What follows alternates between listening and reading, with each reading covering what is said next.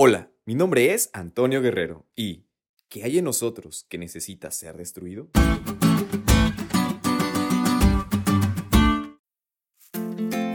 Hay un animal acuático muy interesante llamado pez cebra, que tiene una peculiar característica. Este pez tiene la capacidad de regenerar su corazón. Así es, el corazón de este pez, al ser afectado, puede reparar el daño cardíaco reemplazando las células afectadas por otras muy particulares.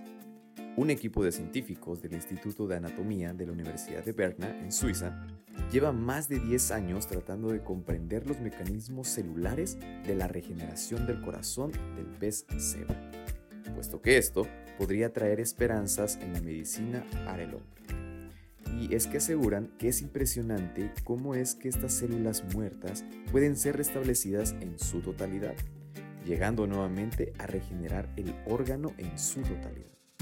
A pesar de la muerte, hay esperanza de vida. Y les cuento esto porque en el estudio de hoy vemos que era necesario una regeneración.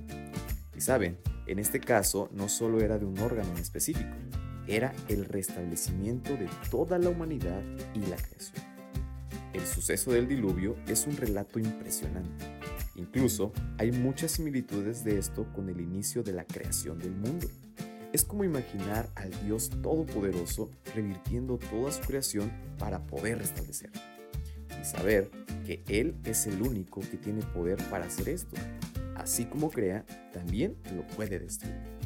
Y en este proceso transmite un mensaje paradójico Dios primero tiene que destruir lo que existe para dar cabida a una nueva creación posterior. La creación de la tierra nueva requiere la destrucción de la antigua. El suceso del diluvio prefigura la futura salvación del mundo en el tiempo del fin, así tal cual como lo menciona Apocalipsis 21.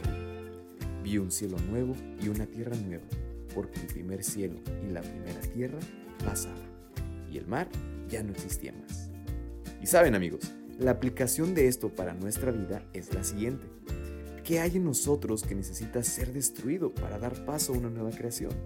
¿Qué tenemos que dejar morir para poder tener esperanza de vida?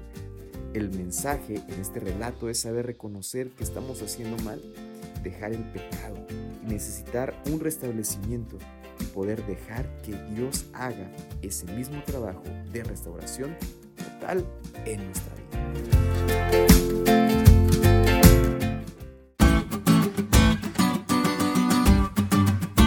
¿Te diste cuenta lo cool que estuvo la lección? No te olvides de estudiarle y compartir este podcast con todos tus amigos. Es todo por hoy, pero mañana tendremos otra oportunidad de estudiar juntos.